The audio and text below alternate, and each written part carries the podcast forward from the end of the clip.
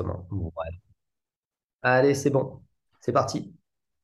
C'est parti, bonjour, bienvenue dans cette deuxième partie sur l'histoire de l'hypnose avec Brice Lemaire, concernant son livre L'histoire de l'hypnose qui est aux éditions Satas. Et aujourd'hui, on continue sur, sur notre lancée avec Brice. Bonjour Brice, comment vas-tu? Bien, bien, bien. Bonjour Manu. Très bien. Et toi?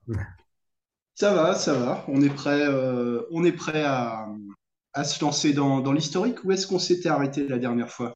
Écoute, on s'était de mémoire, on s'était arrêté à peu près euh, jusqu'à la 18e, euh, fin 18e, on va dire. Et euh, on avait parlé pas mal des nains de Cuvillers, etc.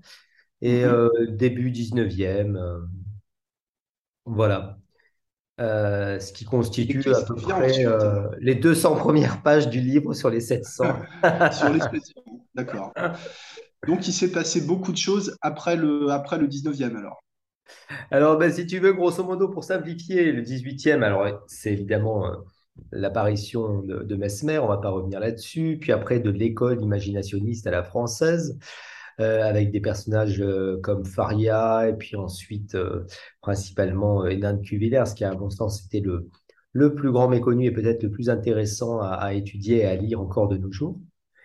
Et puis après, il y a eu un déclin un peu en France, un peu en, Allemagne. Et l'hypnose, elle est passée au 19e siècle euh, au niveau anglo-saxon. Et là, tu as eu ce qu'on a appelé le trio britannique, qui est le plus connu, euh, Elliotson, Braid et Esdale. Voilà. Elliotson, ça a été le premier euh, médecin, en fait, parce qu'il était médecin, et il était vraiment, j'allais dire, bien en place, c'est-à-dire, euh, il avait un poste professeur euh, et chef de service à l'hôpital. Euh, en même temps, c'était une sommité, euh, il s'intéressait beaucoup à la néphrologie. Et, si tu veux, ça a été le premier. Alors par contre, lui, il n'a utilisé que le magnétisme toute sa vie, alors même que les thèses sur le magnétisme étaient euh, montré que ça n'existait pas et que seul fonctionnait, entre guillemets, la suggestion d'hypnose. Été vraiment le premier à, faire toute sa vie que du magnétisme et avoir des très bons résultats avec. hein. Voilà. Et puis, donc lui, personnage très intéressant parce que ça a été quand même le promoteur de l'hypnose, on va dire, euh, au niveau médical, du moins du magnétisme. Et puis après, tu as eu James Braid. Souvent, on retient Braid comme nom euh, d'inventeur du, du terme hypnose en 1843, Mhm. alors en fait, c'est ce français, là, de Cuvillers. Mais Braid, ça a été le premier, c'est le très, plus intéressant, à vraiment comprendre, en observant des hypnotiseurs de spectacle, le rôle de la suggestion, en fait. Et surtout l'application qu'on pouvait en faire au niveau médical. Euh, il faut relire hein, des bouquins, des petits bouquins comme Neurohypnologie de Braid. Ça, c'est vraiment des choses. Autant il y a des trucs un peu plus anciens qui n'ont pas tellement d'intérêt. Autant, oui, ça, c'est des ouvrages qui sont à relire parce qu'il y a toujours des bonnes choses à prendre. Et après, il y a des Neurohypnologie, choses. traité du sommeil nerveux de James Brad? Exactement. Voilà, c'est celui-là. Il n'est pas très long, il est facile à lire. Après, il faut savoir que quand on lit, souvent, il faut lire en ordre chronologique inverse quand on fait des recherches historiques parce que il y a des, si tu te lances dans- de suite dans des trucs du euh, 17e, 16e, etc., il y a plein de termes qui, qui sont difficiles de compréhension, alors qu'en en, en partant Mhm. dans ce sens-là, en sens chronologique inverse, tu as une meilleure compréhension quand même. Et puis après, il y a eu ce fameux Esdale, dont on connaît l'état a Oui. Et qu'est-ce que c'est alors? Mais qu'est-ce que l'état Esdale? Qu'est-ce que l'état SDL? Le Voilà. vrai, hein, le vrai. Le vrai, le vrai. Alors en fait, James Esdale, c'est un, un chirurgien qui, euh, qui, euh, qui est un peu désargenté, qui n'a pas trop d'argent et donc qui s'engage dans la Compagnie des Indes. Et la Compagnie des Indes, en fait, euh, va te donner accès finalement à un exercice, à un cabinet médical, mais par contre, tu devais en contrepartie t'engager sur, euh, je sais plus, je crois que c'était une vingtaine d'années en Inde pour eux. Voilà. Et, euh, et donc, bah, il part en Inde, en fait, et il déteste l'Inde dès le début. Par contre, c'est un, un- personnage assez étonnant. En fait, ce qui est intéressant dans l'histoire de l'hypnose, c'est surtout ces personnages-là, quoi, qui sont tous un peu. Un peu, euh, qui sortent un peu de, Un peu fou, quoi. ouais, un peu fous, un peu originaux par rapport à leur époque, par rapport à leur pratique. Et lui, il va s'intéresser énormément, si tu veux, à, à toutes les pratiques euh, traditionnelles de médecine primitive en Inde, en fait, Euh, les guérisseurs, etc. Et parallèlement, à- il lit euh, la revue publiée par Elliotson, qui s'appelle The Zoist, qui décrit le magnétisme. Et il commence à pratiquer le magnétisme, en fait, sur les patients. Et ça fonctionne. Et puis surtout, il commence à avoir des bons succès, alors non seulement au niveau thérapeutique, mais aussi au niveau opératoire. Et en fait, il va faire que du magnétisme. Donc, c'est vraiment de la suggestion non verbale. hein. Il n'y a aucune suggestion, il ne parle pas. Euh, et il va réussir en fait à faire des centaines au début, puis après des milliers d'interventions en hypno-anesthésie. D'accord.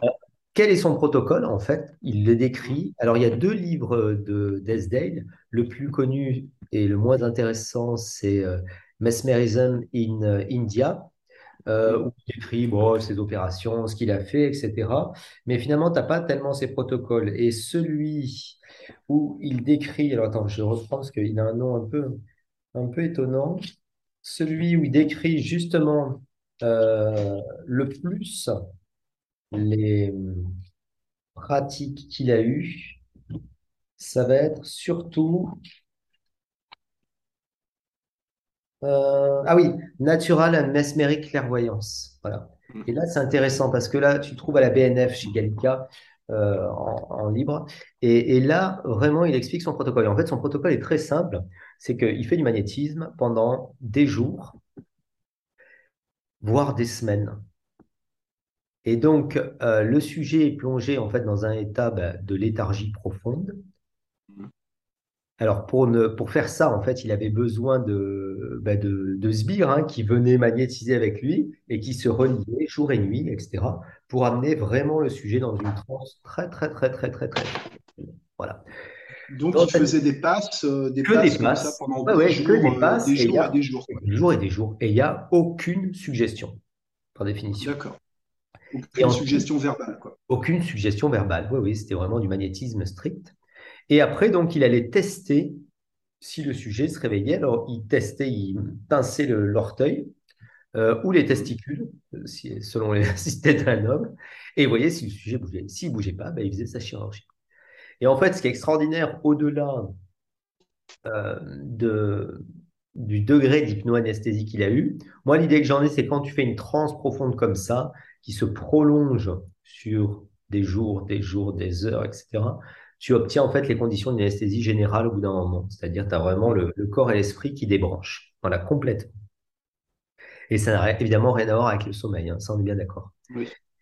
Et ce qui est très intéressant, c'est qu'il arrive à faire des interventions majeures, hein, des amputations, des exéreses de tumeurs cancéreuses, etc., sans que le sujet bouge, premièrement. Et deuxièmement, le plus intéressant, finalement, au-delà de, de ces hypnoanesthésies qu'il a eues, c'est il décrit, en fait, euh, notamment des catatonies au niveau euh, des membres. Quand il place un membre dans une position, le membre reste dans cette position, etc.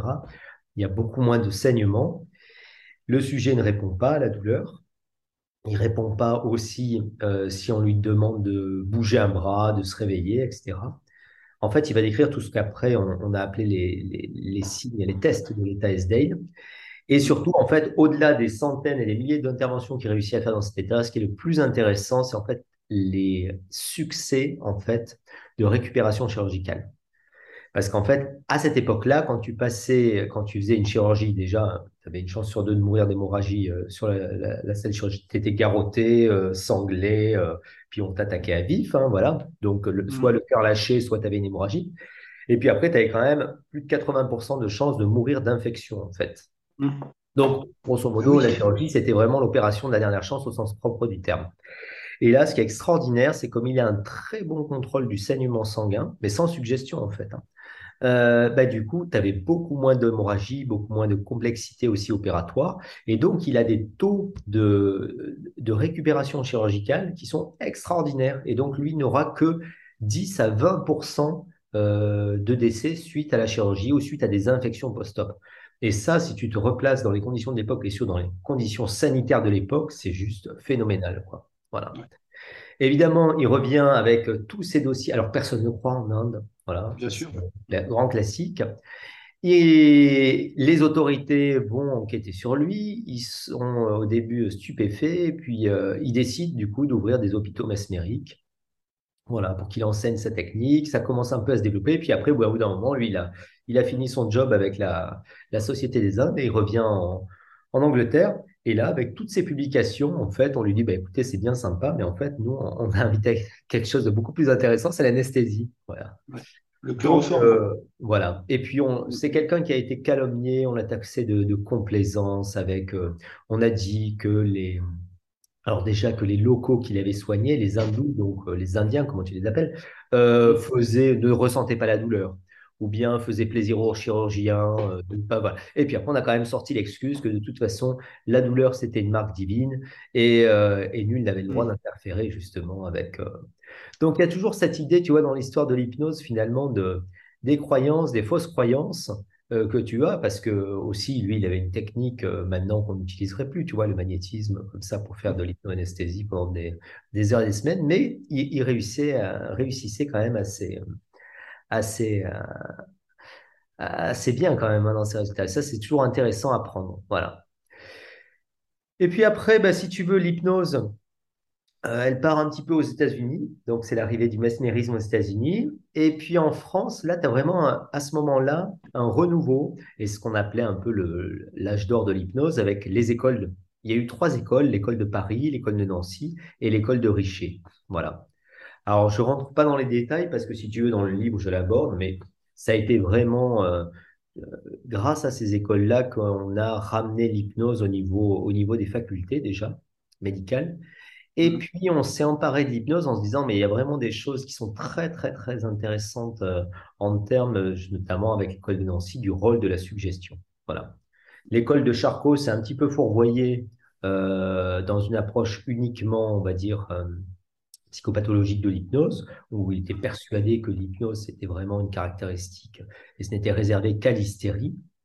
C'était pratiquement euh, un symptôme de, maladie, en fait. Oui, bien sûr, oui, oui. Il ne voyait pas qu'en fait, l'hypnose, c'était un état, entre guillemets, naturel, et puis surtout qu'on pouvait l'exploiter euh, et l'utiliser pour soigner des patients euh, normaux, quoi. Voilà. Et petite anecdote, en plus, Charcot, qui était quand même, on va dire, un sale type, utilisait des patientes qui étaient, elles, très complaisantes pour faire, en fait, des démonstrations d'hypnose de spectacle. Hein. Mais surtout, ces patientes-là, euh, étant toutes hystériques, elles étaient mises dans le même pavillon psychiatrique que les épileptiques. Et donc, elles avaient développé des hystéries dans lesquelles elles mimaient, en fait, en hystérie, des signes d'épilepsie. C'est pour ça qu'il y a toujours ces images de Charcot avec ces femmes mmh.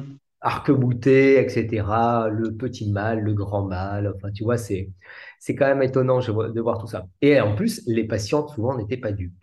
C'est-à-dire, elles disaient, euh, ah bah ce soir, moi, je vais être, entre guillemets, la première au spectacle, donc je vais un peu pousser. Voilà, tout était quand même... Euh, et c'est Charcot qui était très dupe, hein, parfois. et c'est vraiment d'avoir ces grands hommes, et notamment, je pense à Richer, qui est moins connu. Et l'école de Richer, c'est vraiment une école très intéressante en hypnose, parce qu'il y avait à la fois une compréhension non seulement de la suggestion, comme chez euh, l'école de Nancy, Bernheim, Liebo, etc., qui est, à mon sens, l'école qu'il faut lire, quoi. Mais chez Richer, en même temps, il s'est fourvoyé ensuite dans une quête euh, quasi mystique où il s'est fait, mais alors, abuser euh, littéralement par des euh, médiums de façon, enfin, je veux dire, moi, je suis magicien, tu sais, je suis passionné par la magie et, et, et j'ai plein, plein, plein d'ouvrages de cette époque-là de tous les grands, soi-disant, alors hypnotiseurs, magiciens, mentalistes, et qui se moquent ouvertement de Richer en expliquant les, mm. ficelles qui avaient été utilisées pour le bluffer, tu vois. Donc, euh, donc voilà. Et euh, à mon sens, il y a vraiment quelque chose, deux auteurs à lire à cette époque-là. C'est quand même Liebo, pour moi, c'est vraiment Liebo, c'est un grand, grand monsieur, hein, à la fois d'une modestie incroyable et puis surtout euh, euh, qui avait vraiment... Alors lui, en fait, il y a vraiment une filiation, c'est-à-dire il lit Faria, il lit le 18e, tu vois, mmh. euh, et, il comprend certaines choses, et en même temps, euh, il est médecin. Hein. En fait, il est issu d'un milieu assez modeste, rural. il habite près de Nancy. Il fait ses études de médecine, et il se passionne pour le, pour le magnétisme, pour l'hypnose. Et, il commence à pratiquer, il a des bons, bons résultats, et puis au bout d'un moment, il est tellement... il arrache sa plaque et il marque guérisseur à la plaque. Les guérisons. la plaque. Ouais, ouais. Et ce qui est très intéressant, si tu veux, c'est que dans les guérisons qu'il a, il t'explique en fait, il va faire que des inductions très rapides. Voilà. Beaucoup basées sur des phénomènes hypnotiques. Ça peut être par exemple des mouvements idéoteurs automatiques, fermer les yeux, etc. Ça dure quelques secondes, ces inductions. Et après, que de la suggestion directe. Euh, si tu as mal au ventre, bah, les fonctions digestives s'améliorent, etc., etc. Ça a été très, très court. Et puis, il avait, il avait réparti sa petite clinique avec des petits box, et puis il voyait 100, 200, 300 patients par jour, comme ça, qui venaient. euh, puis quand ils avaient, ça disparaissait, puis après, ils revenaient une semaine après, euh, s'ils avaient mal à nouveau. Les patients ne payaient pas, ou du moins, ils payaient ce qu'ils voulaient. Voilà. D'accord. Et on peut dire que c'est lui qui a inventé les inductions rapides, les inductions instantanées, ou est-ce que ça existait déjà avant lui? Non, ça, ça existait bien avant lui, en fait. À mon sens, les, les premières traces d'induction très rapides et instantanées, tu les as, euh, tu les as déjà chez, chez Faria, tu vois, au 18e. Faria, c'était le Dor, tu vois, avec euh, le côté Ah oui. autoritaire, etc. Et, euh, et, et donc, en fait, ce qu'on a appelé les inductions en hypnose, c'est quelque chose qui, à la base, était, à mon sens, et c'est comme ça qu'on doit le concevoir, sans aucun intérêt en hypnose. L'induction, c'est juste, ça vient de latin inducere, c'est amener à l'intérieur. C'est juste, tu ouvres la fenêtre pour que le patient il aille en transe. Mais en fait, souvent, dans les ouvrages qui sortent sur les inductions rapides, etc., on confond l'hypnose avec l'induction et on confond l'induction avec la transe. Est-ce que, tu peux préciser, euh, Oui, bien préciser sûr. euh, cette Pour moi, l'induction, c'est uniquement la phase de l'hypnose. C'est la première suggestion acceptée par le sujet pour aller en transe. C'est tout. D'accord. Voilà. Donc, en fait, l'induction, à mon sens, qu'elle soit longue, rapide ou instantanée, euh, elle n'a aucun intérêt en soi, si ce n'est, c'est le, tu ouvres la fenêtre et le patient, ou la porte, comme tu veux, et le patient, il va en transe. D'accord. Tout le travail, en fait, vraiment de l'hypnose et de la gestion de la transe et de la gestion de la transe profonde commence après, évidemment. Mm. Donc, c'est pour ça que, pour moi, les inductions, il faut faire simple, rapide, efficace. Et euh, en soi, il n'y a pas une induction qui est plus magique, entre guillemets, qu'une autre. Tu sais, quand tu démures l'hypnose, tu apprends plein de trucs, tu crois qu'une induction va Ouais. être des- plus puissante que... Non, en fait, l'induction, c'est à partir du moment où le patient, tu lui dis, allez, hop, dors, c'est parti. Et là, tu commences à travailler. Donc, tout ça pour dire que finalement, Liebo, c'est le premier finalement à avoir décrit comme ça des inductions très rapides, la suggestion directe, très simple. Et euh, il n'est pas tellement pris au sérieux au début, et notamment euh, par un grand professeur qui est le professeur Bernheim à Nancy, et qui va voir ce petit médecin de campagne. Et il est tellement impressionné par les guérisons qu'il a, notamment sur des patients pour lesquels il avait, euh, buté, qu'il se dit il y a vraiment quelque chose à investiguer. Et donc, ils vont créer ce qu'on a appelé l'école de Nancy, sachant que Liebo, alors il y a son bouquin qui est absolument à lire. Euh, ça, c'est intéressant. Après, les bouquins de Bernheim, il y en a deux, trois, mais il y en a un qui est plus pertinent que les autres. Je vais te donner la référence. Alors, pour la petite histoire, euh, Liebo, il vend un ouvrage, un exemplaire de son livre. Donc, euh, il ne faut pas Vraiment un désespérer, auteur, un auteur posthume alors. Voilà, un auteur posthume. Comme quoi, tu peux rentrer dans l'histoire euh, en ayant. Voilà, donc Liebo, c'est du sommeil et des états analogues. Et Bernheim, euh, tu... ouais, il faut lire de la suggestion et des applications à, Ouais. à la thérapeutique. Voilà, de la suggestion, il y en a deux, mais il y en a un qui est plus intéressant. Après, il y a des ouvrages aussi sur Bernheim et sur Liebo qui sont intéressants, donc j'avais lu euh, pour le bouquin. Voilà, voilà. Donc ça, c'est vraiment quand même une filiation. Et puis, ce qui est très intéressant, c'est que cette école de Nancy, en fait, euh, c'est vraiment l'école dite de la suggestion et qui a montré toutes les applications qu'on pouvait faire de l'hypnose thérapeutique, l'hypnose médicale. Et ça a été la première école à investiguer ça de façon un peu scientifique et à proposer des échelles, des niveaux de transe, tu vois. Mm. Voilà. Alors, bon, qui sont plus utilisés de nos jours, mais quand même, ça a montré finalement comment on pouvait vraiment euh, commencer à investiguer ça.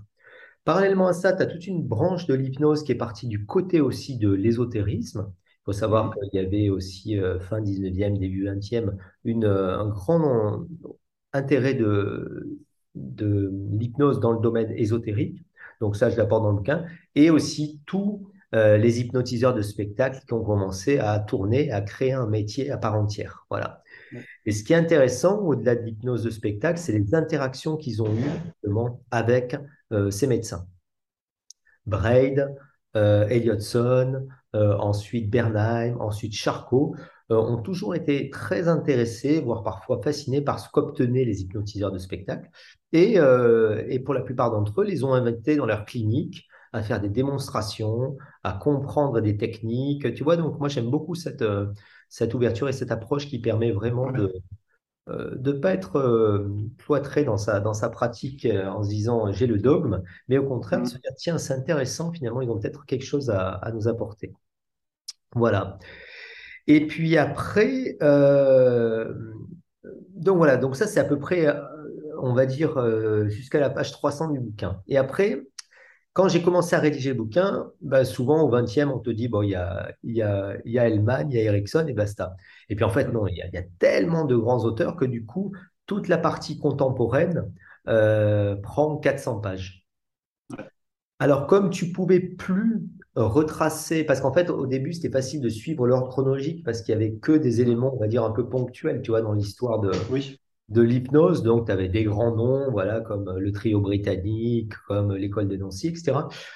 Du coup, pardon, du coup, au XXe siècle, j'ai abordé une thématique un petit peu différente. Je l'ai fait sous le prisme euh, des disciplines en hypnose. Voilà, pour montrer que dans chaque discipline, euh, bah, il y avait eu euh, une évolution avec des grands noms d'hypnose, qui était quand même plus facile.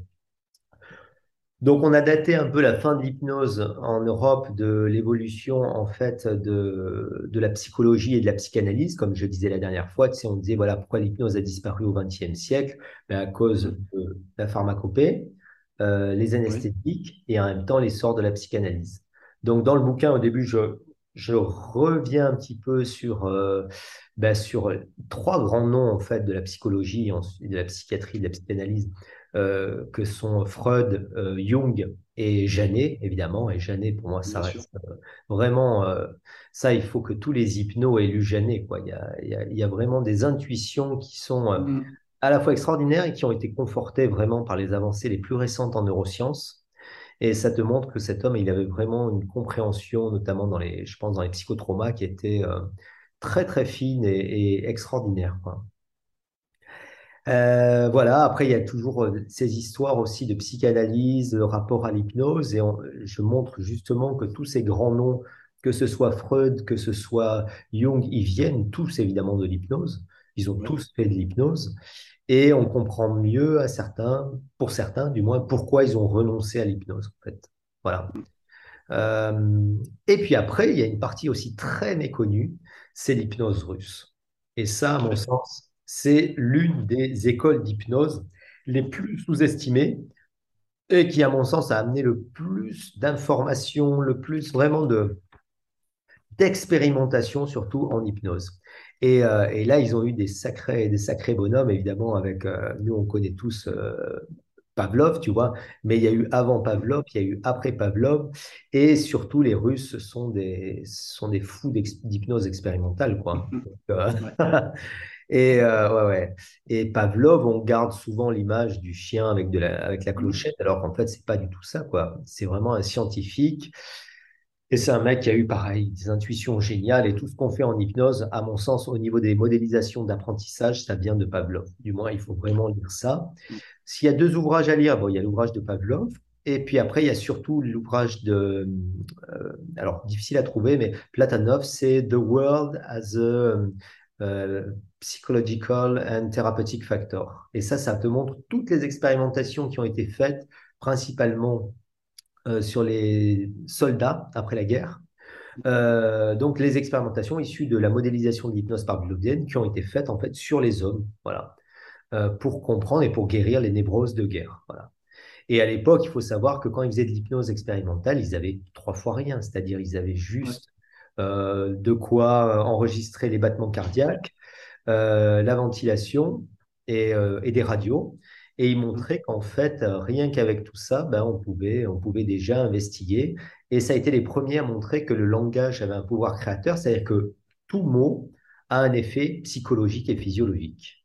Voilà et qu'il y a une réaction automatique. Et cette réaction automatique, on peut la quantifier au niveau, euh, bah, au niveau cardiaque, au niveau ventilatoire ou même au niveau des fonctions euh, automatisées. Je pense, par exemple, tu as beaucoup de, de radiographie dans cet ouvrage sur, euh, sur l'estomac, tu vois. Et quand on dit un mot, par exemple, euh, au, mm, au, au, soldat qui a été euh, névrosé, qui euh, le ramène à, à une expérience traumatique, immédiatement, tu as les viscères qui se contractent, tu vois. Voilà. Après, ils ont fait des expériences incroyables. Je t'en cite juste une sur la coagulation, par exemple. Tu, tu fais une saignée, tu Ouais. fais coaguler, tu mets la personne en transe et ensuite tu la fais coaguler avec un métronome. Tu fais coaguler, ensuite tu modifies le rythme du métronome pour modifier le temps de coagulation. Une fois que tu as le, le, le, subconscient à, intégré ça comme apprentissage, ensuite, juste tu donnes le mot métronome. Et en fait, ça coagule tout seul. Tu vois D'accord. En fait, il a montré ce qu'on a appelé le, le, réflexe conditionnel, c'est vraiment le principe, ce qu'on appelle de l'ancrage en PNL, c'est-à-dire c'est euh, une brain loop, c'est-à-dire en fait, tu as créé une boucle cérébrale d'apprentissage. Tu as associé un élément extérieur du VACOG, ou même intérieur, à une réaction automatisée. Voilà. Et le plus intéressant, c'est que tous les apprentissages qu'on fait depuis qu'on est petit sur le plan émotionnel, sur le plan cognitif, sur le plan moteur, sur le plan sensitif, c'est basé là-dessus, en fait. Et le plus intéressant, c'est qu'en fait, ces fonctions-là, elles s'automatisent et donc la boucle tourne plus vite et se renforce. Ouais. C'est le principe de l'ancrage, tu vois. Ouais, et ça, c'est vrai pour tout. Et donc, c'est aussi une technique qu'on va utiliser qui est très puissante, qu'on appelle le compounding en hypnose helmanienne, où tu crées avant la transe, enfin, tu crées au quand tu as une bonne transe profonde, des automatismes comme ça, qui vont te permettre ensuite, soit en hypnose opératoire, ben, de plus avoir à parler, parce qu'en fait, tu as mm. donné par exemple la suggestion à chaque fois qu'il y a des sensations quand je vous opère, vous allez plus bas, plus profond, et ça mouline de plus en plus vite, de plus en plus fort. Et là, il y a vraiment cette notion de monoïdéisme qui a été inventée par Braid et qu'on a un peu oublié. C'est-à-dire, en hypnose, on peut aussi attacher l'esprit du sujet à une seule idée. Et ça, c'est très intéressant. Ouais. Ouais, ouais. C'est vraiment cette, idée de la pensée sélective chez Hellman ou du monoïdéisme chez Brett, c'est-à-dire une seule idée. Ça peut être la détente, ça peut être euh, je ne suis plus fumeur, ça peut être je n'ai plus peur de euh, tel truc ou des avions dont j'avais une phobie, etc. Et en même temps, il a montré comment tu pouvais aussi inhiber bah, ces fonctions-là, en fait, tout simplement. Comment l'apprentissage se faisait par construction et déconstruction. Donc ça, c'est vraiment l'hypnose russe, c'est vraiment, à mon sens, euh, une hypnose baston, euh, parce qu'il faisait vraiment des Il rigolait pas déjà. C'était une expérimentation qui durait 6 heures, 8 heures, enfin bon, tu vois, pendant des mois. Et puis surtout, ils ont eu plein, plein de. Euh, plein de. Plein, ouais, ils ont, ils, ont, ils ont fait progresser l'hypnose de façon extraordinaire. Quoi. Ça a été quand même les premiers accouchements faits euh, sans anesthésie. Enfin, tu vois, il faut remettre ça, c'était il y a 150 ans. Quoi. Donc, ils avaient une avance, à mon sens, et une pratique vraiment de l'hypnose dure, très, très puissante. Il y a encore du monde en Russie euh, au niveau ouais, de ouais, ouais, ouais, ouais. J'ai quelques noms en Russie à l'heure actuelle euh, qui utilisent encore l'hypnose. Ça commence à revenir un petit peu, mais par mm. rapport à la tradition qu'ils avaient, euh, c'est un peu comme en France, tu vois. En France, tu as eu la de l'hypnose.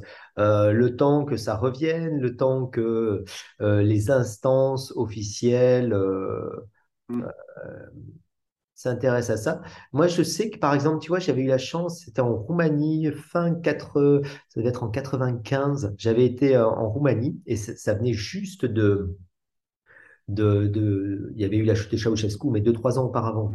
Donc, c'était encore vraiment un pays euh, soviétique, quoi. Et j'avais rencontré l'entraîneur, euh, par hasard, par l'intermédiaire d'un ami, de Nadia Comaneci, et euh, ouais, la gymnaste. Et en fait, il te, alors, il te montrait déjà euh, tous les, les instruments un peu de torture qu'ils utilisaient pour entraîner les athlètes. Mais par contre, ils avaient tous des préparations mentales. À base d'hypnose, à base de visualisation. Ça, c'est incroyable quand même. Donc, les Russes avaient quand même une connaissance et une, une pratique de l'hypnose, tu vois, même au niveau sportif, euh, qui, était, qui était déjà poussée. Mais je pense que c'était un peu underground, ces choses-là. On n'en a pas trop parlé. Quoi. Voilà. Mais euh, ça revient, ça revient parce qu'il y a, il y a, il y a j'ai quelques grands noms là, de l'hypnose russe là, à l'heure actuelle qui travaillent là-dessus, euh, et plutôt dans l'hypnose médicale. Hein. Voilà. Mm. Voilà. Et puis après, ben, dans le bouquin, du coup, je me suis retrouvé un, partant de, de cette époque-là euh, sur le XXe siècle. Et sur le XXe siècle, comme je te l'ai dit, donc plutôt que d'aborder l'hypnose en France, l'hypnose aux États-Unis, l'hypnose, etc., ça a été plus facile de regrouper sous forme de thématiques. Donc, j'ai fait une thématique en fait sur l'auto-hypnose pour montrer que euh, bah, l'auto-hypnose, c'était vraiment un courant qui euh, a émergé bah, avec Émile Coué, en fait, hein, que vous connaissez bien, et qui a été très largement euh, sous-estimé en France, je pense. Alors que tu vois, dans les pays anglo-saxons, Coué, c'est vraiment une star de, de, de l'hypnose, de l'auto-hypnose. Et puis après, pareil, euh, dans la lignée de, de Coué, il y a eu vraiment toute une génération. Alors, euh, il y a eu Vogt, il y a eu Schultz, on connaît souvent tu le training autogène de Schultz, la relaxation dynamique de Jacobson, etc. Euh, en France, on a eu un grand monsieur qui était Marcel Rouet, qui avait écrit sur la relaxation psychodynamique, qui était très, très intéressante, qui vraiment, c'est des méthodes. Tu parles pas d'hypnose, mais en fait, c'est vraiment des, des techniques d'auto-hypnose et qui sont très intéressantes. Et c'est pas que de la relaxation physique. hein. Souvent, c'est pareil, le training autogel de Schultz, on voit que le premier, la première approche et le body scan. Tu vois, Ouais, le body scan. voilà, exactement. Alors qu'en fait, pas du tout. Donc, c'était une méthode euh, qui visait ensuite une thérapie, en fait. Voilà. Et puis après, on a eu en France euh, aussi euh, et aux États-Unis, tu as eu des mecs comme le- Leslie Lecron, qu'on connaît bien, tu sais, euh, par rapport au mouvement. Il a beaucoup travaillé ensuite avec David Chick sur les mouvements idémoteurs, sur le pendule, etc. Ces ouvrages d'auto-hypnose, c'est quand même des ouvrages fondateurs, tu vois. Tu as eu un Français un peu original, Lefébure, je sais pas si ça dit quelque chose, qui a beaucoup développé ce qu'il a appelé le, le phosphénisme, c'est-à-dire la Le fixation, phosphénisme. le phosphénisme. Alors Ouais. ça, c'est une induction que je fais, euh, ou que je montre à mes élèves. Par éblouissement, alors, c'est ça? Oui, voilà, c'est ça. Tu fais en fait, tu prends une, une, une lumière intense, tu, tu, tu éblouis, euh, volontairement, alors tu la gardes à 2 mètres, tu peux le faire avec un portable ou tu n'es pas obligé de, de faire ça avec une, euh, une bougie, mais il faut quand même que la lumière soit assez éblouissante. Et tu la regardes pendant euh, pas très longtemps, hein, ça peut être 30 secondes, une minute, voilà. Et ensuite, tu fermes les yeux et surtout, il faut qu'il y ait une, vraiment une, une obscurité complète sur les paupières. Mhm. Et en fait, ce qui est rigolo, c'est que tu vas avoir l'apparition d'une permanence rétinienne au niveau des yeux qui va être d'une certaine couleur. Cette permanence rétinienne, elle apparaît au milieu de ta... Tu as les yeux fermés, mais elle apparaît au milieu de ton, entre guillemets, champ de vision. Et ensuite, mentalement, tu peux la diriger à gauche, à droite. En fait, tu fais des mouvements idéomoteurs oculaires, tout simplement. Mais ce qui est rigolo, c'est que tu as l'impression que ton mental la dirige. Alors ça, c'est extraordinaire. La première fois que j'ai découvert ça, j'étais halluciné. Et surtout, elle change de couleur, en fait. Mais c'est un phénomène purement physiologique, tu vois. Ouais. Et donc, dans la technique du phosphénisme, alors je fais simple, hein, parce que c'est des centaines d'ouvrages euh, et d'heures de- d'audio, de, de pages à lire, euh, tu associes ça à de la suggestion, en fait. Voilà. Donc, c'est une technique d'entrée en transe qui est très intéressante, très élégante, et, euh, et qui permet d'avoir des bons niveaux de transe, et en même temps, il y a un côté un peu, un peu ludique. Mais pour moi, c'est du même niveau, tu vois, que les doigts qui se collent. C'est-à-dire, c'est, en fait, tu joues sur un mouvement physiologique en donnant une croyance, en activant l'imaginaire et en donnant de la suggestion. Ouais. C'est de l'hypnose. Voilà, tu as les trois composants, imagination, suggestion, croyance. Et, euh, et donc, ça fonctionne très bien. Alors, il a beaucoup développé ça et puis il a vraiment creusé son sillon, mais à aucun moment il a parlé évidemment d'hypnose, d'auto-hypnose. Pour lui, c'était du phosphénisme. Voilà. C'est intéressant, hein, il y a des choses à apprendre. hein. Et puis après, un grand nom, et là, ce qui est sympa, c'est que euh, dans l'auto-hypnose, c'est Silva et la méthode Silva. Oui. Donc, José Silva, c'était sur la côte ouest aux États-Unis, quelqu'un qui a développé un training sur le euh, euh, mind control, un peu contrôle de l'esprit, etc. Et, euh, et qui a beaucoup écrit euh, là-dessus sur toutes les stratégies justement pour développer, alors que ce soit du développement personnel, que ce soit pour la guérison, que ce soit, etc. Et ce qui est sympa, c'est qu'à la convention euh, d'hypnose, au mois d'avril, on aura Mhm. Lee Pasco, qui, est- qui a été l'élève de, de José Silva et qui est en même temps une grande dame de l'hypnose, mais qui, qui nous fera un truc sur la méthode Silva. Et c'est vraiment une, euh, je pense, quelqu'un qui a vraiment modélisé et poussé l'auto-hypnose de très, très loin, quoi. Ouais. Christophe il est très, euh, il est très Ouais, il, intéressant. est- il aime bien ça. Ouais. Et ouais, ouais, il est très là-dedans. Euh, voilà, donc ça, c'est première approche, si tu veux, ça a été un peu cette approche de l'auto-hypnose pour montrer que on dit toujours tout, toute hypnose, c'est une auto-hypnose, mais il faut savoir d'où vient l'auto-hypnose, ce que c'est, et puis aussi comment l'utiliser, parce que je trouve que c'est vraiment un super outil déjà pour soi en tant que thérapeute, mais aussi c'est un super outil que tout hypno devrait apprendre euh, à ses patients quelle que soit la problématique, hein, je trouve, hein, que ce soit du, du thérapeutique, du comportemental, de la douleur, euh, et ça s'apprend très facilement euh, en transe, quoi, hein, ça peut prendre euh, trois minutes à apprendre à un patient à faire de l'auto-hypnose, quoi. Tu fais un ancrage, puis après il pratique, il pratique, quoi. Voilà, après je suis parti un peu plus côté anglo-saxon, parce que comme on le disait, en France, il n'y a pas eu grand-chose au, XXe siècle. Euh, et donc j'ai fait deux chapitres un petit peu bah, sur l'hypnose hellmanienne et sur l'hypnose ericksonienne. Sachant que sur l'hypnose hellmanienne, j'ai voulu amener une petite biographie de Develman, parce que souvent en France, quand tu parles de Develman, on connaît pas grand-chose, on connaît l'induction de Develman. Ouais, et puis à part ça, c'est c'est flou, quoi. Voilà. Ou sinon, certains ont lu Hypnothérapie, le bouquin de Develman en anglais, pour ceux qui lisent anglais. Et le problème, c'est que c'est un bouquin qui est, on va dire, déjà assez un peu fouillis, mal écrit, Ouais. qui a été mis en page ensuite par son fils, euh, Robert Altman, qui a fait un peu des raccourcis. Enfin, des fois, c'est- Et puis surtout, hypnothérapie, c'est vraiment... euh, souvent, je dis que c'est la partie émergée de l'iceberg, c'est-à-dire en fait, ça reflète pas l'hypnose de Develman. Il y a beaucoup plus que ça chez Develman. Quand tu fais le training avec Larry Hellman, tu as ensuite accès au fond d'Evelman où tu as des Mm. centaines d'heures d'audio, de, d'ouvrages, d'écrits de Develman, etc. Et en fait, euh, hypnothérapie, ça a été vraiment un truc qu'il a écrit un peu à la fin de sa vie, juste Mm. pour, euh, pour ses élèves, pour qu'il y ait une trace écrite. Mais euh, il y a beaucoup Mm. plus que ça dans l'hypnose hellmanienne.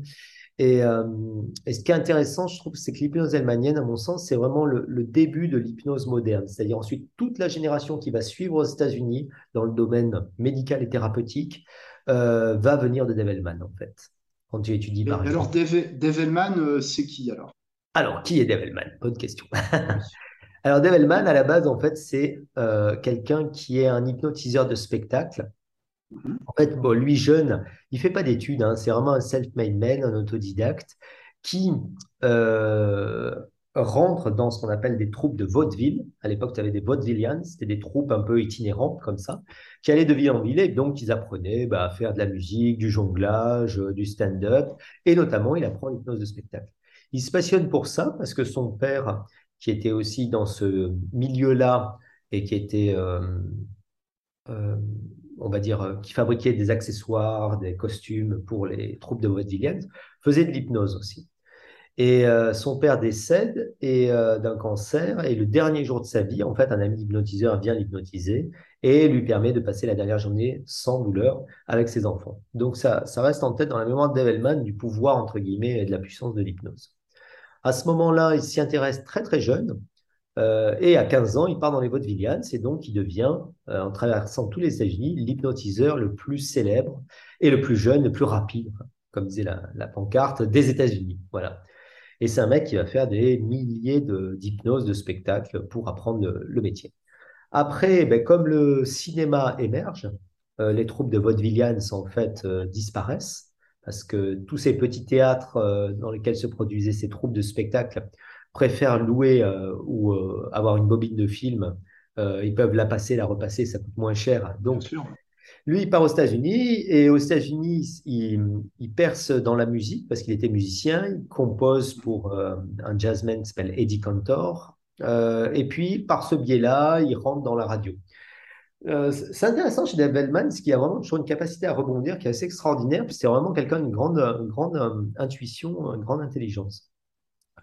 Là, il crée l'émission qui devient la plus grosse émission aux États-Unis, qui s'appelle Hobby Lobby, où les gens venaient donc à la radio raconter leurs hobbies les plus farfelus. Voilà. Et euh, tu avais une audience, la personne venait montrer, alors je sais pas, moi je suis collectionneur de, je sais rien, de, des années 50, moi je suis, que des trucs un peu foufou. Et, euh, donc, il, interrogeait ces personnes un peu bizarres. Et puis, euh, un beau jour, il y a un hypnotiseur comme ça qui vient et qui loupe sa séance complètement. Enfin, c'est vraiment la, débandade. Et Dave en fait, prend le relais. Et là, euh, là, tout le monde un peu lui tombe dessus. Et finalement, euh, il dit, ben oui, mais en fait, moi, j'ai appris l'hypnose et j'ai pratiqué pendant 20 ans pratiquement avant d'être à la radio. Et, il faut se reporter à l'époque, l'hypnose, dans les années 40, aux États-Unis, dans les années 50, elle avait très, très, très mauvaise presse. Aussi bien au niveau médical qu'au niveau du grand public. Tu avais eu des films comme euh, euh, Svengali, tu avais des, vraiment des romans dans lesquels c'était encore l'hypnose, euh, la mainmise de l'opérateur sur le sujet. Tu vois, c'était dans l'esprit du public, c'était ça. Et donc, ce qui est intéressant, c'est qu'il il est contacté par des médecins qui lui disent voilà, écoutez, on a vu vos spectacles d'hypnose, et euh, parce qu'il faisait, il continuait à faire des spectacles pour des charities, tu vois, des œuvres de bienfaisance. Ouais. Et, et, il disait on, on, a été épaté de voir à quel point vous avez euh, tous les sujets, 90% des sujets qui vont en hypnose, 90% des sujets qui acceptent les suggestions, et vous obtenez des transes très profondes très rapidement. Comment est-ce que vous faites? Et euh, ben, il dit, oui, mais ça, c'est le métier, ça, c'est l'hypnose de spectacle. Quoi. Et sachant qu'à l'époque, eux, quand ils faisaient des cours d'hypnose médicale, c'était principalement les cours de Harry Arons, et c'était encore des techniques au pendule, tu vois, euh, avec de la suggestion. Enfin, l'hypnose médicale dans ces années-là, c'était vraiment le Moyen Âge, quoi, entre guillemets. Hein. Et Dave Hellman euh, euh, commence à, bosser avec eux et pendant quelques années, il va s'intéresser à, il va aller dans leur cabinet, il va essayer de comprendre comment l'hypnose va pouvoir s'intégrer à, leur pratique et qu'est-ce qu'ils vont pouvoir, euh, comment ils vont pouvoir utiliser l'hypnose. Et de là est né en fait les cours en hypnose médicale. Voilà. Et à travers ces cours en hypnose médicale, donc ces dix sessions euh, d'environ 2h30, 3h. Donc là, je suis en train de les publier là, sur le Develman Hypnosis Institute en France. Voilà, l'intégralité des cours en hypnose médicale. C'était le dernier truc qui me restait à, sortir sur l'hypnose émanienne. Euh, tu as vraiment euh, non seulement une compréhension de toutes les techniques d'induction. Voilà, comme je disais, à mon sens, tu comprends vite que l'induction, finalement, c'est que le, le, le, début du job, mais qu'il va falloir faire tout le travail après. Mais surtout, euh, David Mann, il a énormément travaillé en fait sur les niveaux de trans. Voilà. Et c'est le premier à avoir, à mon sens, travaillé sur l'hypnose éveillée, ce qu'on appelle waking hypnosis, qui n'a rien à voir avec l'hypnose conversationnelle. L'hypnose éveillée, c'est vraiment obtenir tous les phénomènes hypnotiques jusqu'à phénomènes hallucinatoires sans trans associée. Ensuite, il a travaillé sur ce qu'il a appelé la transe légère, la relaxation physique. Quand il parlait de relaxation, en fait, il utilisait le terme relaxation pour ne pas parler d'hypnose. Mais toutes les techniques qu'il va développer, utiliser, n'ont rien à voir avec la relaxation. Ah oui, oui, ça rien. C'est vraiment des trans très actifs, les trans Ensuite, il va développer évidemment la trans somnambulique que tu obtenais par hasard dans 20% des cas. Lui, il va développer une technique et une stratégie pour l'obtenir 90% des cas. La trans profonde, l'S-Dale, comment y entrer, comment en sortir. Un truc incroyable que j'adore qui s'appelle l'hypnosleep, l'hypnose attachée au sommeil, qu'on utilise très très peu et qui est très intéressant, très très puissant en hypnose. Comment amener en fait quelqu'un à dormir réellement. Et là, c'est plus de l'hypnose, c'est du sommeil, à faire des suggestions pendant le sommeil et ensuite à le sortir du sommeil, un peu comme une sorte de micro-sieste, tu vois, que tu vas créer. Et dans cet état-là, tu vas faire des suggestions physiologiques, psychologiques, etc et surtout aussi l'hypnoanalyse. Et on lui doit vraiment l'essor de l'hypnoanalyse avec les techniques de régression. Donc, il a amené beaucoup à l'hypnose et réduire son seul nom à une induction, à mon sens, ça n'a pas trop d'intérêt. Et puis surtout, c'est la philosophie de l'hypnose que j'adore chez Dave c'est-à-dire il y a toujours une élégance où tu donnes de la liberté au sujet. Tu donnes de, de la liberté, de l'autonomie, tu le fais bosser et euh, n'es pas là à amener des suggestions de l'extérieur vers l'intérieur, mais au contraire, tu vas établir un dialogue avec le subconscient, je pense à l'hypnoanalyse, pour qu'il trouve lui-même les réponses à ces questions, mais tu le fais travailler avec toi. Voilà. C'est pas de la suggestion, qu'elle soit directe ou indirecte, peu importe, c'est toujours de la suggestion. Quand tu fais une métaphore, c'est toujours une suggestion directe. C'est toi qui amènes l'idée dans le subconscient du sujet. Là, c'est l'inverse en hypnose. C'est le sujet qui doit aller justement à la découverte. Et toi, tu es là que pour le guider. Voilà. Donc, c'est vraiment. Le fameux 50-50, quoi. Exactement, c'est le sujet, le sujet, euh, c'est le copilote et l'opérateur, c'est le pilote. C'est le dream pilot, le pilote du rêve, mais tu dois vraiment autonomiser et donner de la responsabilité et de la liberté, en fait, au sujet. Voilà. Donc, euh, bon, il y aurait tant à dire hein, sur l'hypnose elmanienne. Hein. J'ai fait un chapitre donc sur l'hypnose ericksonienne, évidemment, et aussi sur toutes les, les disciples d'Erickson. Alors, juste pour revenir sur Hellman, en fait, entre 48 et 62, il forme quand même plus de 10 000 praticiens à l'hypnose. 10 000 euh, disciples euh, qui ont. Donc, c'est vraiment quelqu'un qui a été un fer de lance de la de l'intégration de l'hypnose au niveau médical. Et il avait de tout. Hein. Il avait des psychiatres, il avait des médecins, des, des dentistes. aussi. je, croyais que c'était principalement des dentistes qui formaient d'ailleurs. Non, non, non, il y a beaucoup, tas de tout. Rhumato, ORL, médecins, dentistes, gynéco aussi, et psychiatres. Beaucoup de psychiatres dans ces cours aussi. Ouais, ouais. Donc, et après, il a amené évidemment ces méthodes aussi euh, pour l'hypnose dentaire. Voilà. Ça permettait d'avoir euh, une application. Mais euh, non, c'est vraiment le, le, fer de lance de l'hypnose médicale et thérapeutique. Et toute la génération, quand tu discutes, quand tu vas aux États-Unis, en fait, toutes les générations, tu vois, je pense à l'heure actuelle des mecs comme Roy Hunter, comme Bruce Heimer, etc. Mm. euh, ou euh, des générations, bon, personne n'existe plus, mais comme Gil Boyne, etc., ils ont tous comme référence, en fait, Develman au niveau de, de la stratégie utilisée en hypnose. Et c'est vraiment toujours ce que je dis, tu vois, souvent on parle euh, d'hypnose directe, de machin. Moi, je suis un peu mal à l'aise parce que finalement, euh, la suggestion, c'est qu'un élément, tu vois, de, de la philosophie de l'hypnose. Et pour moi, la- Oui. si on devait résumer l'hypnose hellmanienne, c'est toujours de la suggestion directe mais élégante. Voilà, tu Mm. peux bien fermer les yeux. Et euh, c'est pas autoritaire, hein, c'est, c'est selon la tonalité, ça peut être très, très élégant. Bien Mais sûr. par contre, la méthode, elle est toujours indirecte.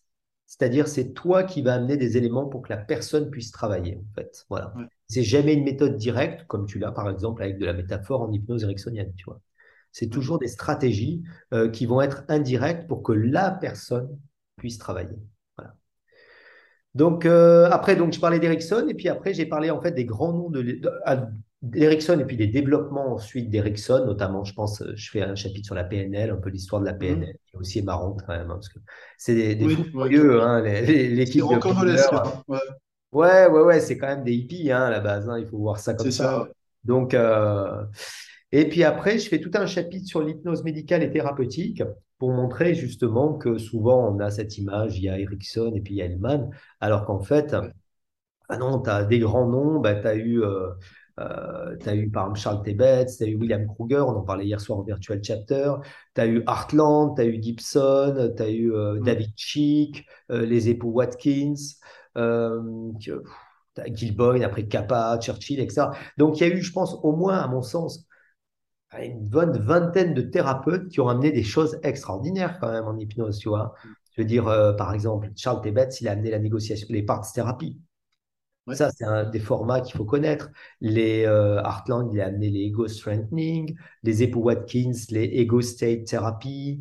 Euh, ensuite, tu as eu euh, Boyne qui a amené les transforming therapy. Après, tu as eu, enfin, chacun a amené des formats, ce qu'on appelle des formats thérapeutiques, qui sont vraiment des formats à part entière et qui sont vraiment intéressants à intégrer euh, en hypnose moderne, quoi. Parce que ça, c'est vraiment des outils. euh, avec ça, tu fais tout, hein.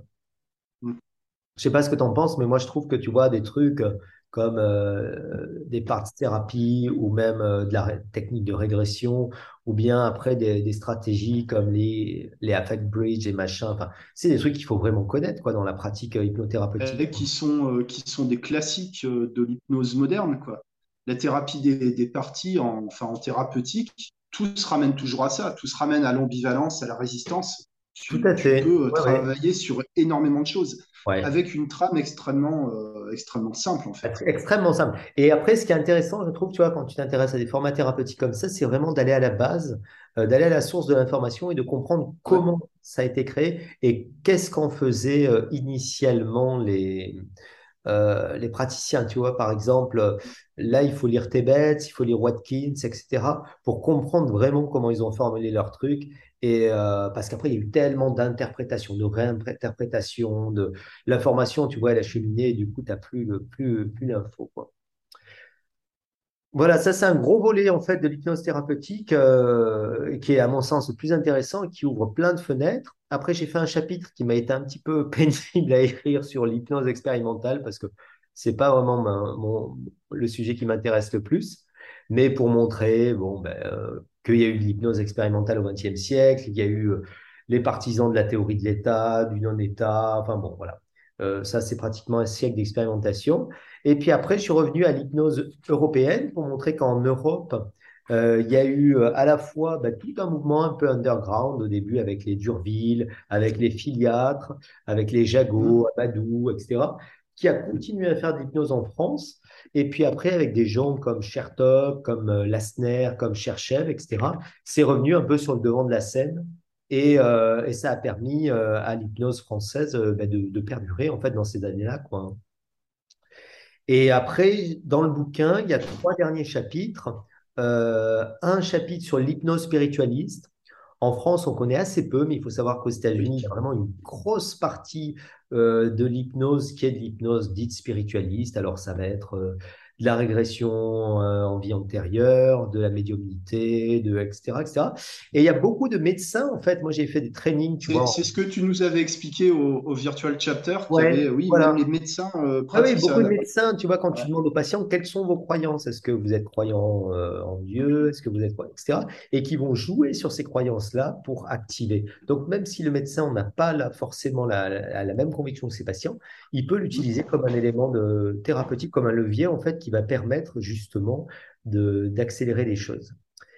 Et puis après, j'ai fait quand même deux chapitres un peu, un peu, un peu underground, un peu intéressants. Un sur l'hypnose, justement, et l'ésotérisme, pour montrer que des personnages aussi obscurs que bah, Adolf Hitler, que euh, des personnages un peu, un peu foufou euh, du milieu ésotérique, ont utilisé des pratiques liées à la transe. Alors cette fois-ci, euh, pas dans le, pas dans le sens bénéfique du terme, mais ont réussi comme ça à conditionner bah, des civilisations entières euh, Mm. pour, euh, malheureusement, euh, pour des dessins sombres.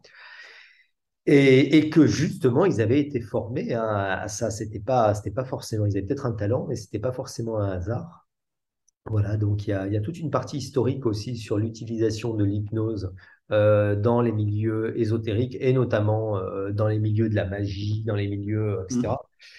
Et puis à la fin, j'ai quand même fini par euh, une partie aussi sur l'hypnose de spectacle pour montrer que le XXe siècle, euh, bah, il y a eu, euh, c'est là où on a vraiment, avant c'était que des démonstrations en public, dans la rue, etc., ou bien dans des salons, et là c'est vraiment, on a créé un métier, le métier d'hypnotiseur de spectacle, avec notamment Hormone McGill, euh, qui a été mon mentor et qui est vraiment, à mon sens, la personne qui a le plus apporté je pense, en termes d'ouverture à l'hypnose au XXe siècle. Voilà. À la fois, a fait de l'hypnose de spectacle, à la fois fait de la thérapie, il a fait un peu, touché à tout, tout ce qui se faisait en hypnose. Voilà, donc le, but de cet ouvrage, comme je, le disais la dernière fois, c'est vraiment de créer de l'ouverture, c'est-à-dire de montrer que l'hypnose, ça va bien au-delà de, des, euh, de l'approche qu'on en a officiellement, d'une part, et puis, euh, et puis surtout qu'il y a plein, plein, plein de, oh, j'allais dire de, de thérapeutes. Ce qui est difficile, en fait, je trouve, c'est que au XXe siècle, il y a eu vraiment une appropriation individuelle. Il n'y a plus de grands courants en hypnose, tu vois, comme tu l'as eu euh, Mm. au 19e, au 19e, Ouais. etc. Et donc, c'est chacun fait de l'hypnose, se l'approprie individuellement. Et quand tu vas aux États-Unis, à l'heure actuelle, par exemple, dans les congrès, euh, moi, je faisais avant les- la NGH, maintenant, je ne la fais plus parce que c'est un peu vieillissant. Par contre, je continue à faire l'IMDHA, tu vois, où tu as des mecs comme tu as Roy Mm. Hunter, tu as Bruce Heimer, tu as Shelley Stockwell, etc. Euh, maintenant, ils ont, c'est la dernière génération, entre guillemets, tu vois, avoir connu euh, de vivant les Hellman et compagnie, tu vois. Et, et en Mm. fait, ils se sont tous appropriés l'hypnose, ils ont amené un truc perso, tu vois. Chez Roy Hunter, ça va être euh, plutôt la régression, plutôt les parties thérapie. Chez Bruce Heimer, ça va être vraiment son approche euh, idéomotrice qu'il avait développée avec, euh, avec et avec Dabney Ewing, etc. Et plus, lui, il est vraiment spécialisé sur la douleur. Mais en fait, chacun s'est approprié l'hypnose et tu peux plus dire il y a un courant d'hypnose aux États-Unis, tu vois. Voilà. Ouais. C'est que de l'hypnose moderne qui a intégré plein, plein, plein de- d'éléments comme ça. Et dans ces congrès-là, il faut savoir à l'heure actuelle, et c'est pour ça, euh, j'allais dire, quand, quand je vais dans les congrès en France, euh, moi, je suis un peu halluciné. Quand tu fais ces congrès-là, tu as à peu près, je sais pas, tu dois avoir euh, 5% d'hypnose ericksonienne et 95% Mm. d'hypnose moderne, tu vois. Et quand tu leur parles d'Erickson, ils te disent Ah non, mais c'est un vieux truc, c'est compliqué, il n'y a que Erickson qui fait du Erickson, tu vois, c'est une usine à gaz, quoi. Nous, on fait de Ah l'hypnose. ouais, euh, c'est autre chose, quoi. Ah ouais, chose. ben, et en plus, on, on, on, on- on sait ce qui, ce qu'est cette hypnose-là, tu vois, c'est quand même une hypnose qui est beaucoup plus simple à s'approprier, beaucoup plus pratique, beaucoup plus pragmatique, et surtout, Et populaire aussi, je, je pense. bah, bien sûr, ouais, ouais, L'hypnose directe, l'hypnose spectaculaire, c'est c'est populaire auprès du grand public. tout à fait, voilà, et puis après, tu as, cette approche-là, si tu veux, qui permet d'avoir euh, à la fois, il y a vraiment ce côté pragmatique, c'est-à-dire on fait les choses parce qu'il faut que ça soit simple, que ça marche, et puis tu te les Mm. appropries si ça marche. Et voilà, donc le but en fait de cet ouvrage, c'est vraiment de montrer un peu ces mosaïques de l'hypnose et montrer que l'hypnose aujourd'hui, en fait, euh, l'hypnose moderne telle qu'on la conçoit, euh, c'est vraiment une hypnose qui a une connaissance et une ouverture de tout ça, et surtout qui a emprunté de toutes ces techniques-là pour, euh, pour composer vraiment quelque chose de d'efficace, de simple, de reproductible pour les, pour les patients surtout, hein, parce qu'on fait de l'hypnose pour les patients. quoi. Voilà. Et comment, euh, comme ça, pour, euh, pour conclure, euh, comme ça, spontanément, comment, euh, comment tu vois l'hypnose dans, euh, je sais pas, dans 100 ans? Alors, tu sais, Quand, euh, quand on sera dans les livres d'histoire dans 100 ans, qu'est-ce qu'ils, voilà. qu'est-ce qu'ils diront et comment ce sera? Écoute, déjà, je ne sais pas si on continuera à faire de l'hypnose. Ce que je veux dire par là, c'est que euh, si tu l'étudies d'un point de vue historique, l'hypnose, c'est vraiment un serpent des mers. C'est-à-dire, Ouais. euh, Mm. ça a disparu, c'est réapparu en fonction des interdits euh, culturels, médicaux, etc. Donc, déjà, en France, on reparle d'hypnose récemment, tu vois. Je veux dire, c'est que depuis, euh, on va dire, euh, une petite vingtaine d'années quand même que tu... À euh, peu près, ouais. Jean Godin dans les années 80, mais ça, le temps que ça se mette en place, le métier d'hypnothérapeute, il commence à émerger finalement en France depuis assez peu de temps. Donc déjà, je pose la question, quelle forme d'hypnothérapie va perdurer dans le temps? Voilà, ça c'est la première chose. Euh, et ça, je crois que c'est vraiment un choix une ouverture du, du- de l'hypnose française au bout d'un moment, c'est-à-dire de s'interroger sur les pratiques, euh, et notamment sur les pratiques néo-ericksoniennes, et de savoir quelles sont leurs pertinences par rapport à d'autres types de pratiques. Et ça, je dirais, la, demande, elle vient surtout des patients. Voilà, nombre de patients te disent, euh, Bah, écoutez, j'avais les yeux fermés, écouté la voix, mais honnêtement, je ne sais pas du tout si j'étais en hypnose, ça n'a pas marché, je viens vous voir, etc. Donc ça, c'est un premier élément. Euh, ensuite, euh, l'autre jour, on a fait euh, le premier module à la fac et j'ai invité Alice Guillon, chercheuse au CNRS en neurosciences, et qui nous a montré des choses extraordinaires sur les dernières avancées neuroscientifiques. Et je pense que dans les 50 prochaines années, on ne sera pas loin de pouvoir stimuler. Euh, déjà, tu as de la stimulation magnétique transcrânienne, tu sais, qui commence à être utilisée pour les dépressions, pour les douleurs, etc. Et, je pense que le pas à franchir, ça sera vraiment la stimulation de certaines zones cérébrales euh, qui correspondent à des zones d'activation qu'on active peut-être empiriquement en transe, mais là, on pourra peut-être le faire de façon directe sans avoir forcément besoin de faire d'hypnose. Donc, si tu veux, il y a à la fois cette composante, on va dire, euh, de pratique, il y a cette composante neuroscientifique. Donc, euh, je, je serais bien incapable de répondre à la question. Mais euh, ouais, Pas de, pas de prédiction alors. Non, pas de prédiction, pas, pas- on va pas faire du mentalisme, voilà. Mais, mais je pense que par rapport, l'hypnose, si tu veux, au niveau médical, je le présente comme à la fois une evidence-based medicine, c'est-à-dire c'est une médecine qui est basée sur la preuve et toutes les médecines maintenant se développent là-dessus, mais en même temps sur une médecine complémentaire intégrative parce qu'elle individualise le traitement par rapport au patient. tu vois. Et donc pour moi, c'est pas quelque chose qui va en arrière par rapport à la médecine, c'est quelque chose qui amène un élément supplémentaire pour amener un Mm. élément d'individualisation dans la guérison, dans la thérapie, dans le machin, etc. Donc, je crois qu'elle a de beaux jours devant elle parce que finalement, elle s'inscrit quand même dans un progrès, si tu veux, de la prise en charge médicale du patient, déjà en termes de confort, de bien-être, mais en même temps dans euh, la reconnaissance du patient comme une individualité et comme une spécificité, comme chacun est unique, tu vois. Et ça, je trouve que c'est une belle médecine parce que c'est une médecine dans laquelle on prend en charge l'individu en disant, bon, ben, on va pas vous coller ça comme médicament comme tout le monde parce que, mais on peut peut-être le coller, mais par contre, en plus, on va individualiser, quoi. Donc, euh, donc je pense qu'il y a quand même une, euh, un progrès, si tu veux, et qui permettra, à mon sens, de, euh, une pérennité, finalement, peut-être, de cette pratique-là. Voilà. Mais comme je disais, il faut aussi s'interroger sur les pratiques et, euh, et ça, c'est à nous, hein, c'est notre génération de faire bouger, de faire évoluer Oui. les choses, tu vois, euh, parce que euh, parce qu'on a un champ libre, un champ d'investigation qui est extraordinaire, qui est phénoménal hein, en hypnose là. Mm. Oui, il y a encore des choses à apprendre, hein, Ah ben, on ne à fait que ça. On ne fait que ça. Voilà, voilà. Merci, euh, merci Brice. Euh, merci les auditeurs, les auditrices pour, euh, pour votre écoute, pour votre attention. Et puis, euh, vous pouvez trouver le livre de Brice, L'histoire de l'hypnose, aux éditions Satas. Merci à tous et bah, bonne journée. Bonne journée à tout le monde. Au revoir. Good.